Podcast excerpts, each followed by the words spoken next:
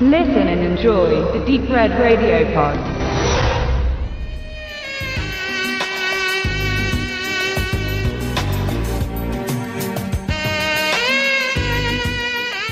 Wer von ihm gerettet wird, ist verloren.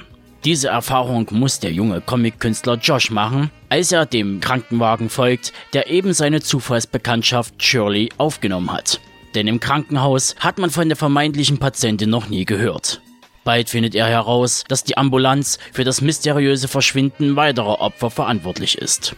Doch die Polizei unter Lieutenant Spencer will von seinen Verschwörungstheorien nichts wissen.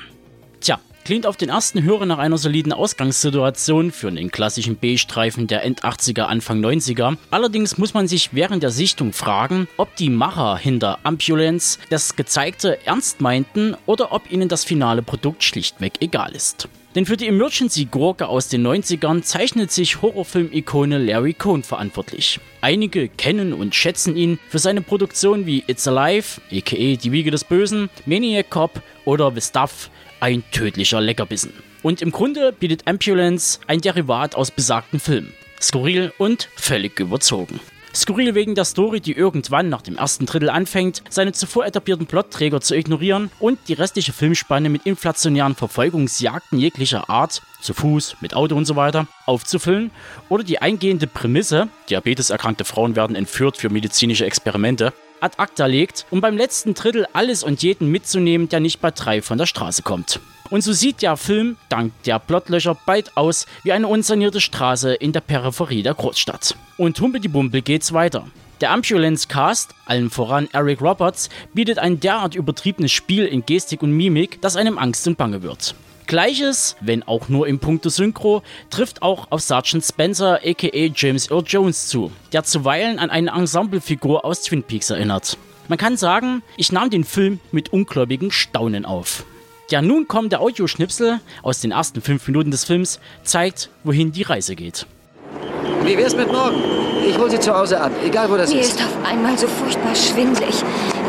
Kann ich Ihnen irgendwie helfen? Ich komme schon zurecht. Was haben Sie? Seien Was Sie ist- so ist nett und lassen mich in Ruhe. Kann ich denn gar nicht? Oh.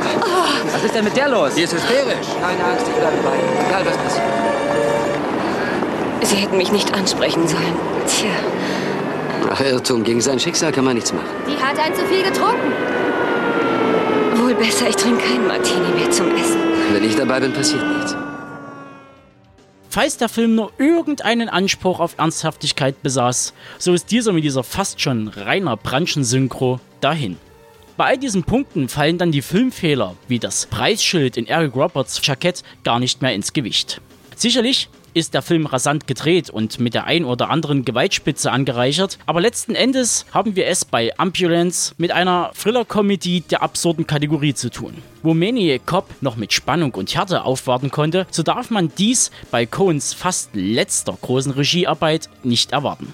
Cohn hätte den Fokus mehr auf die Paranoia legen sollen, doch stattdessen bekommen wir einen unfreiwilligen Klamauk präsentiert, der zu Chips und Bier einlädt, aber mehr auch nicht. Doch Glück und Unglück, bei aller Beklopptheit dieses Films erschien dieser als nett aufgemachte Mediabook-Ausgabe aus dem Hause Koch Media. Bild wie Ton sehen hervorragend aus und bieten nebst Hauptfilm und Trailer noch ein 20-seitiges Booklet von Christopher Huber und die 72-minütige Interview-Doku Cone on Cone. Sprich, ein Film für Komplettisten und Sammler. Und alle anderen unter euch, die sich unsicher bezüglich meiner harschen Worte sind, sollten lieber auf die Amaray-Ausgabe warten oder der nächsten Videothek einen Besuch abstatten.